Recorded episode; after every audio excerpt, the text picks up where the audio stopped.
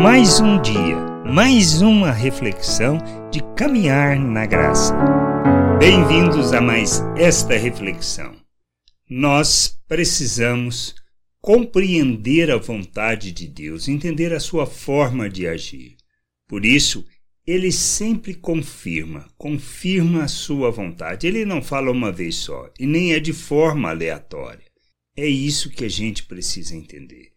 Temos, por exemplo, a história de Pedro que estava no terraço e viu aquele baixar de lençol com todo tipo de animais e disse a ele que era para matar e comer.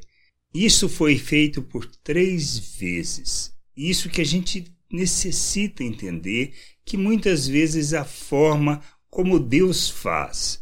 Mas uma coisa é importante entendermos: Ele não faz uma vez só e não é de forma aleatória, mas ele mostra a sua vontade de fato, como a gente lê Atos de, dos Apóstolos, lá no capítulo 10, versículo 16, que diz assim: Sucedeu isto por três vezes e logo aquele objeto foi recolhido aos céus. Então Pedro ouviu aquilo, viu aquilo e não entendeu. Mas Deus estava preparando para aquilo que ele iria fazer, que é o caso de Cornélio, a conversão de Cornélio, por causa do judeu que não aceitava o gentio. Mas a gente precisa entender que Deus quer nos falar. E a gente precisa ainda mais ter a certeza de que ele não fala de qualquer maneira, mas ele confirma isso. Seja através da repetição do processo, como foi o caso de Pedro, ou muitas vezes ele usa pessoas que vêm para ser o amém daquilo que muitas vezes está no nosso coração quanto a fazer. E é estas coisas que a gente precisa usar. Nós não podemos. É, brotou algo, por exemplo, um desejo de fazer algo e a gente pensa assim, é isso que Deus quer e sai desesperado fazendo, sem planejamento, sem organizar, sem aquilo que Jesus fala, sentar para ver se damos conta de fazer.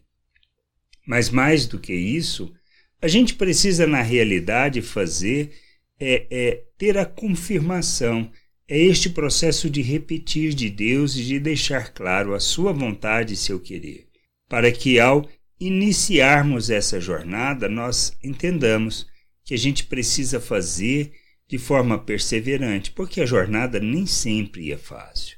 Não é o caso dessa situação de Pedro, aonde o que Deus queria mostrar para ele é que Deus também estava chamando os gentios para viver aquilo que eles estavam experimentando acerca da salvação e do reino de Deus e que aquilo não era só dos judeus, mas de todos os povos, como Deus havia prometido a Abraão. A gente precisa entender isso.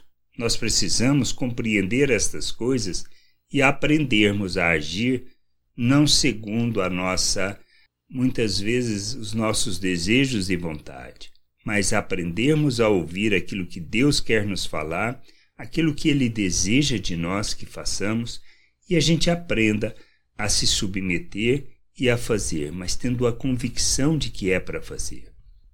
Não porque nós queremos, mas porque sabemos que é da vontade de Deus e que precisamos insistir e sermos perseverantes naquilo, pois muitas vezes o que nós queremos aos olhos naturais é que dê resultado, e o resultado de Deus nem sempre é o que nós queremos. Que a gente possa entender isso compreender estas coisas e sermos perseverantes naquilo que Deus nos chama para fazer, para a glória e louvor do seu nome.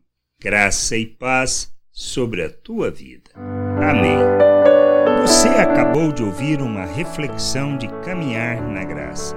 Se você gostou, curta, compartilhe, leve esta mensagem a outras pessoas, para que elas também possam compreender e entender a vontade de Deus. E leia as Escrituras, pois ela é a base, o fundamento para você julgar tudo o que você tem lido e aprendido acerca da vontade de Deus.